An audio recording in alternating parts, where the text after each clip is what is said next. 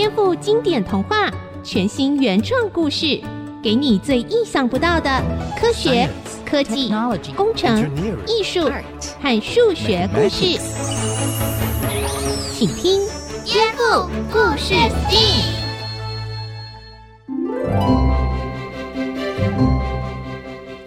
收听《颠覆故事 STEAM》，我是小青姐姐。今天呢，我们要来听一个格林童话的经典故事《蜜蜂之王》。在故事中，三个兄弟要争王位，但是呢，我们颠覆之后会让你知道蜜蜂的行为，还有蜜蜂、蚂蚁这些昆虫群体行动的智慧哦。让我们来听今天的故事。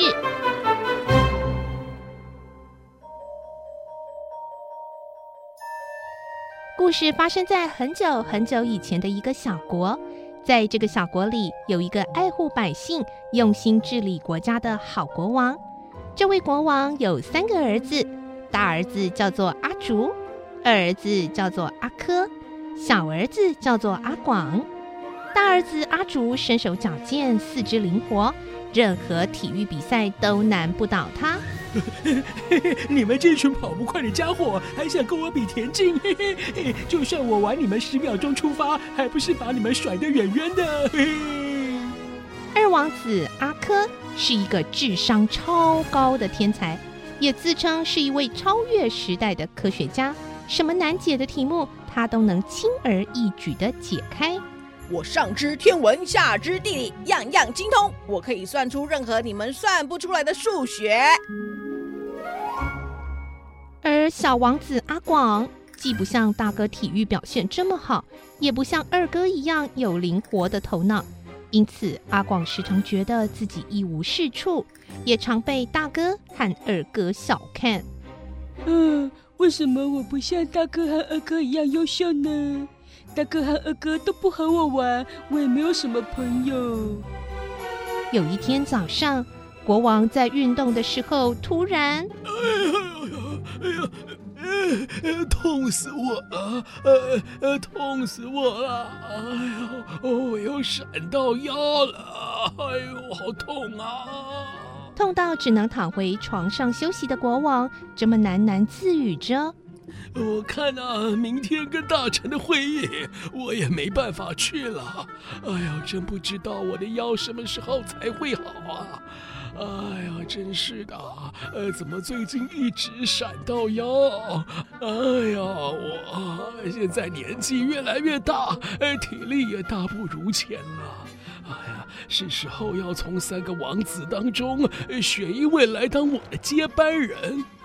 呃老大阿竹，哎，他体能很好，哎，英勇威武，啊，但是啊，要治理王国，哎，这样的条件还不够啊。哎，老二啊，老二阿珂，头脑是很灵光啊，哎，但是他有办法治理好王国吗？哎，老幺阿广啊，敦厚老实，哎，但说不出他有什么优点。哎呦！烦恼啊，苦恼啊，苦恼！国王左思右想，还是想不出要选谁当接班人。于是国王决定让三个儿子到其他国家增广见识，希望他们能成为一位成熟稳重、有远见和视野，并且能够爱国爱民的新任国王。这一天，阿竹、阿珂、阿广。王子三兄弟就出发了，他们翻山越岭，到了从未去过的王国旅行，不仅亲眼目睹了大自然的壮阔与美景，也发现了生活在森林中动物们的栖息地。哎哎，阿珂阿广，哎，你们看啊，哎，这个凸起来的小土堆是什么？哎，上面还有一个洞哎。哎，大哥，这是一座蚁穴啊，里面住着许多蚂蚁哟。阿广，没想到你竟然知道。我真是小看你了。我说我是一位超越时代的科学家，观察生物做实验是再自然不过的事情了。我实在很好奇，哎，到底蚂蚁是怎么找食物的？又是如何传递讯息呢？如何管理这么大的军队呢？那，阿竹阿广，我们把这个蚁穴踢开吧，这样我就能观察这些可怜的蚂蚁在惊慌之下是如何乱窜的了。好主意，我也想看看。大哥二哥，请你们住手，请不要把蚁穴踢开。要观察蚂蚁找食物，应该在蚁巢外面观察才对啊，怎么可能在蚁巢里面找食物呢？请你们让这些可怜的小蚂蚁自由的生存吧。阿竹、阿柯在阿广的极力反对下，只好打消了念头，离开了。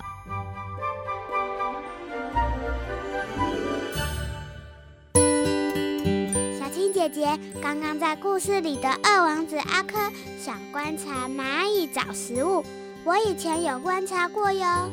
我发现蚂蚁都会沿着同一个路线觅食，还会一起搬运食物耶。不过我很好奇，又没有路标，为什么蚂蚁都不会迷路啊？而且蚂蚁之间到底是怎么沟通的呢？小田问的真好，那我们就来请教蒸汽哥哥为我们解开谜题吧。欢迎蒸汽哥哥。哎，谢谢小新姐姐。嗯，Hello，各位大朋友小朋友好。我们都知道啊，蚂蚁是一种社会性昆虫，它们彼此会沟通，也会分工。不过，在蚂蚁这么一个大群体之间，这是如何做到的呢？我们今天啊，特别邀请到中兴大学昆虫系的专家陈美娥教授来回答哦。呃，各位听众您好，我是中兴大学昆虫系陈美娥。蚂蚁是社会性的昆虫，那它的工蚁。Worker 那个工做工的工工蚁出去找食物，当他找到食物之后，要把它搬回巢。那他在搬回巢的时候，就会沿路散发路径费洛蒙。那这个路径费洛蒙就好像在做标志，让巢里面的其他蚂蚁都还可以找到原来的路，就很像小朋友们听过那个童话故事：一对兄妹进到森林里头以后，哥哥很聪明的把面包屑拨着沿路撒，这样他才。能够找到回家的路是一样的道理的。那那个费洛蒙，其实我们说它就是同种个体之间交换讯息的化学物质。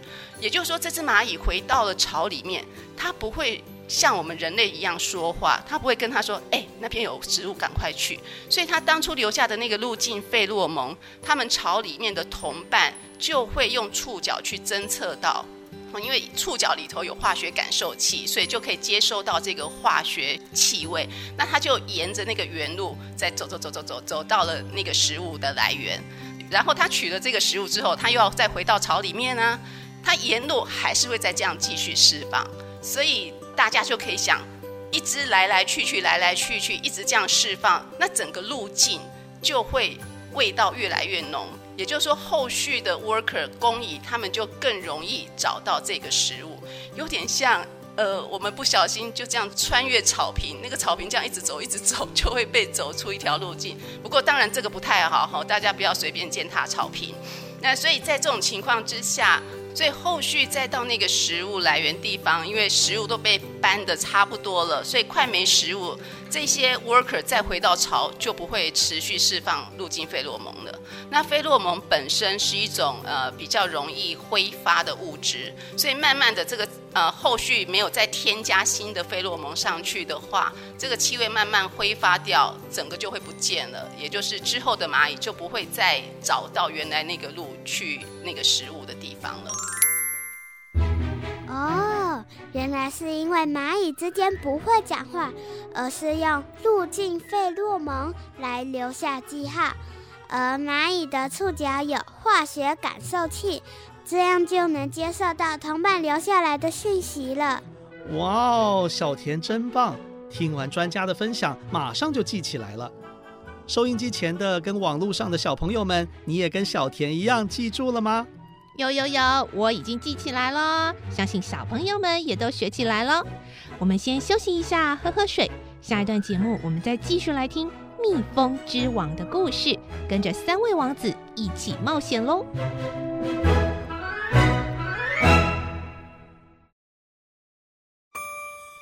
欢迎回到颠覆故事 STEAM 节目，我是小青姐姐，我们继续来听蜜蜂之王的故事喽。好热，好热啊！大哥哥，我们去前面的大树下歇息一会儿吧。嗯，好啊，好啊，小弟的提议不错。对呀，走吧，走吧，走走。当阿竹、阿珂、阿广三个人朝向大树走去时，远远就闻到甜甜的、香香的蜂蜜味道，但他们怎么找都找不到蜂窝到底藏在哪里。哦，这味道不就是我最爱的蜂蜜吗？对了，我听说啊，蜜蜂会集体行动采蜜，而且它们会在空中飞舞，用不同的飞行形状和舞姿来通知其他工蜂来寻找花蜜呢。呃，阿珂，听你这样一说，哎，是不是只要看蜜蜂跳舞的方式，就可以找到蜂巢跟蜂蜜了？嗯，应该是哦。那我们一起来观察蜜蜂吧。好，好哦。他们三人就坐在树下望着，结果等了老半天都没有看到蜜蜂在天上飞舞啊。哎，阿珂啊，哎，你有没有说错啊？为什么我都看不到蜜蜂啊？哎，连一只都没有呢。嗯，这个，再等等，再等等。啊，我刚刚好像看到一只蜜蜂从那个圆圆的树洞飞了出来。哎，可恶哎！竟然让我傻傻的等蜜蜂跳舞，浪费了那么多时间。哼，哦，蜂蜜香甜的滋味，我一定要一次尝个够。我赞成，阿竹。你最高大了，你爬到树上，在树洞上面点个火吧。只要把会叮人的蜜蜂熏死，我们就能好好享用树洞的蜂蜜了。阿广，你这次也能享用到蜂蜜哦。哎，对啊，哎，说到这个，哎，阿广啊，你这一次总不能再阻止我们了吧？我我我还是想请你们手下留情呢。要吃蜂蜜，可以想其他的方法取得，不用把蜜蜂烧死吧。拜托，拜托！呃，听你这么说也是有点道理啦。呃，好，好吧，好吧，这一次啊，我们就听你的喽。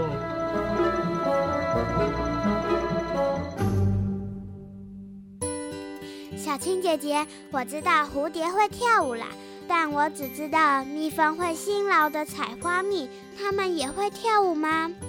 关于科学的问题，我想我们还是要请蒸汽哥哥来为我们解答喽。再次请蒸汽哥哥出场。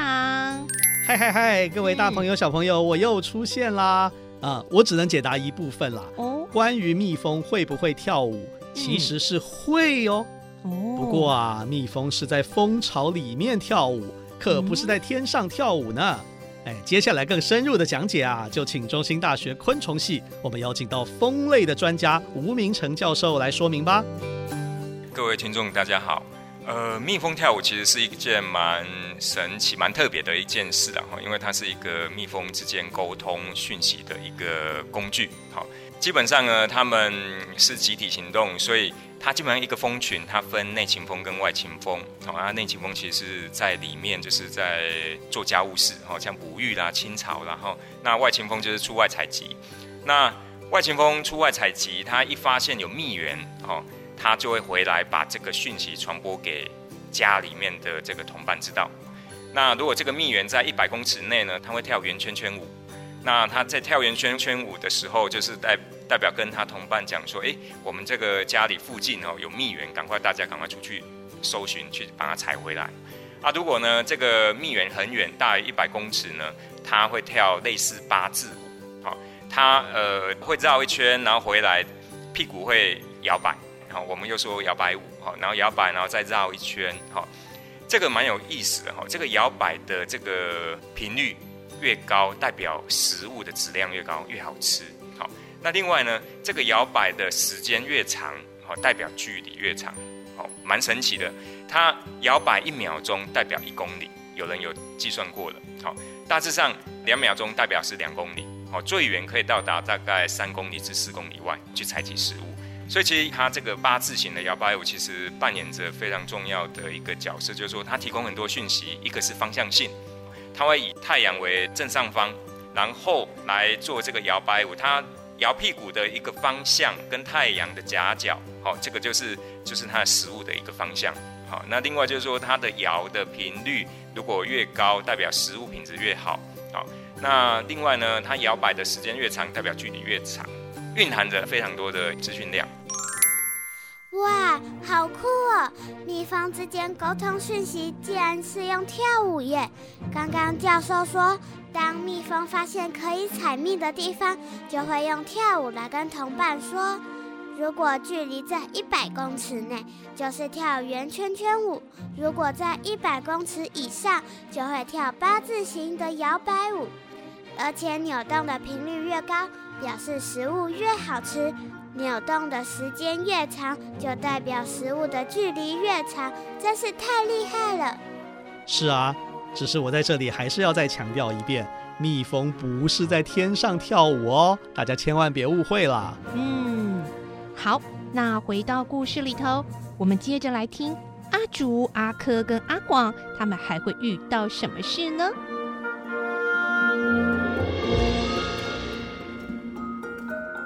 最后，阿竹、阿珂、阿广三个兄弟来到了一座城堡。奇怪，奇怪，哎，这个地方真奇怪，竟然一个人都没有。哎，你们看，城堡的门上面有一个窗口。哎，阿竹，你最高了。呃、你从窗口看看，看里面有没有人呐、啊？呃，好，我来看看。阿哥阿广，哎，我看到房子里面坐着一位白发苍苍的老先生呢。哎哎哎，老先生，老先生，哎，他怎么都不理我？哎哎哎，老先生，老先生。这时，老先生注意到他们了。脸上扬起一丝丝的微笑，并走到门口，缓缓开启大门。不过，老先生走出来后，他一句话也没说，只是安安静静的把他们带到一张漂亮的桌子旁。哇，桌子上面摆满了各式各样超可口的食物！哎，来来来，我要先开动喽！老人点点头，于是三兄弟就开始大吃大喝起来。嗯。嗯，哎呦，这这好好吃啊！这下好吃极了，真的耶！我从来没有吃过这么美味的东西。在三兄弟吃饱喝足之后，天色也暗了。于是老先生为他们三人各自安排了一间非常舒适的房间，让他们休息。安排好之后，老人就什么也没说的离开了。而三兄弟也因为这阵子的游历奔波，疲倦不已，一躺上床就进入了梦乡。第二天早晨，老人来到了大哥阿竹的房间。老先生看见还在熟睡的阿竹，就轻轻摇了摇他。嗯，哦，哦，早啊，老先生。哦，这窗外的风景好美哦。嗯，老先生挥手示意，要阿竹跟着他。于是阿竹缓缓的起身。呃呃，老先生，我们现在是要去吃早餐了吗？呃，好啊好啊，我现在就起床哦。哦。阿竹跟在老先生的身后走出房间，他们来到了一张大理石桌子前，桌子旁有两个石碑。诶。石碑上有刻文呢，哎，我来看看。哦，哦哦，原来这座城堡被魔法控制住了，哎，真是惊人呢！那我要如何帮助这座城堡脱离魔力的控制呢？呃，我来仔细看看啊。第一条碑文写说，在森林的苔藓下面散落着公主的一千颗珍珠。必须在中午之前把珍珠全部找到。只要有一颗没找齐，那个寻找的人就会变成大理石。哎呦，听起来好可怕哦！呃，但是，哎，我身手矫健，不止灵活，视力也很好。拯救王国的责任，舍我其谁呢？好啊，为了拯救这个王国，我就拼了。于是，大哥阿竹出发了。他非常用力的找，可惜到了中午，阿竹找到的珍珠还不到一百颗呢。因此，阿竹就像是碑文上所说的一样，变成了一块大理石。把大哥派出去找珍珠之后，其实老先生也去了二哥阿珂的房间，轻轻地摇了摇阿珂。哦，早啊，老先生，您来做什么？老先生一样用手示意，要阿珂跟着他走出房间，一样来到大理石桌子前。二哥先看了第二块的石碑，写着要解开城堡的魔法，需要从三位沉睡在皇宫里面、长得一模一样的公主猜出哪一位吃过蜂蜜。如果猜错了，就会变成石头。二哥用他的好头脑思考，观察他们的嘴边有没有蜂蜜的痕迹，或是有没有气味。可惜二哥还是看不出，也闻不出来。到了中午，他决定猜猜看。但是猜错了，所以二哥也变成了石头。最后时间过了中午，老先生走到了阿广的房间，把阿广摇醒。阿广发现大哥跟二哥都变成了石头，非常伤心。他决定解除王国的魔力封印，这样他的两位哥哥才能够从石头变回来。于是第二天，阿广。也到苔藓中翻找着珍珠，阿广努力的找，用力的找，但在苔藓中翻来翻去，实在是太难找了。嗯，周五前要找到珍珠实在太困难了，这这这根本就做不到嘛。就在阿广感到绝望的时候，曾经被他救过的蚁王，为阿广带来了五千只蚂蚁大军。这些蚂蚁很快的就发挥他们的威力，把所有的珍珠都找到了，还把珍珠都搬在一起堆成了一堆哦。真的是太感谢蚂蚁们了，谢谢你们的帮助，让我完成碑文上的第一个关卡。呃，现在我要来挑战第二关了，到底哪一位公主吃过蜂蜜呢？同样的，阿广也看不出、闻不出，到底哪位公主吃过蜂蜜。这时候，曾经被阿广救过而幸免于火灾的蜜蜂飞了过来，在三个公主的嘴巴上闻了闻，最后停在了那个吃过蜂蜜的小公主嘴上。嗯，我知道了，这一位沉睡的公主就是吃过蜂蜜的公主。就在这时，刹那间魔法解除了，所有变成石头的人，还有沉睡的居民都醒了过来。恢复了他们原来的样子。三位公主后来也决定嫁给这三位王子，并且把王国的领地一起送给了他们。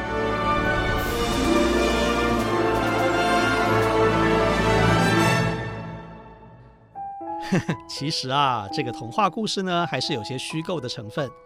蚂蚁跟蜜蜂报恩的行为，并不是自然界的真实生态行为。这个故事应该只是想给小朋友一个启发。因为小王子阿广啊，心地善良，所以也得到了好的结果。可是这么说的话不合理呀！阿广是很善良，没错，但是大哥跟二哥对待动物们这么差劲，美丽的公主怎么可能嫁给他们呢？嗯，说的也是哎，所以这个故事啊，应该还要再添加一个颠覆版。话说，王国里面的三位公主，年纪最小的小公主很感谢阿广救了他们整个国家啊，于是就嫁给了他。阿广呢，也得到了这个王国的领地。这个时候，他却发现大哥阿竹正在努力的工作，不知道在做些什么。阿竹大哥，你在忙什么啊？呃，偷偷告诉你啦，我我很喜欢大公主，可是她跟我说不可以老是用暴力对待动物，所以啊，我就跟很会养蜂的蜂农学习，为蜜蜂打造一个适合生存的环境，也可以帮大公主取得她想吃的蜂蜜。呃，真是太好了！不只是大哥阿竹哦，二哥阿珂的情况也很类似，他喜欢上的是二公主。这个二公主呢，也很善良，她劝阿珂不可以伤害动物，所以呢，阿珂就决定用不伤害自然生物的方式继续研究科学。终于，他也做出了很高效率的水车，帮助王国的农夫把小麦磨成面粉，得到众多百姓的称赞哦。阿珂万岁！万岁！万岁！万岁！就是因为这样。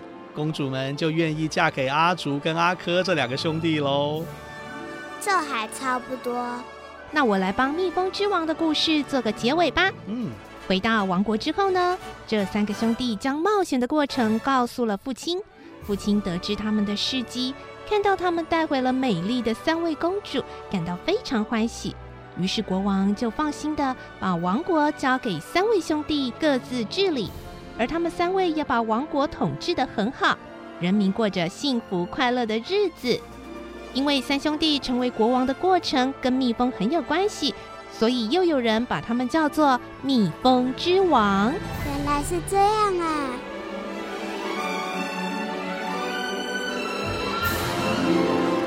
本节目由文化部影视及流行音乐产业局补助制播。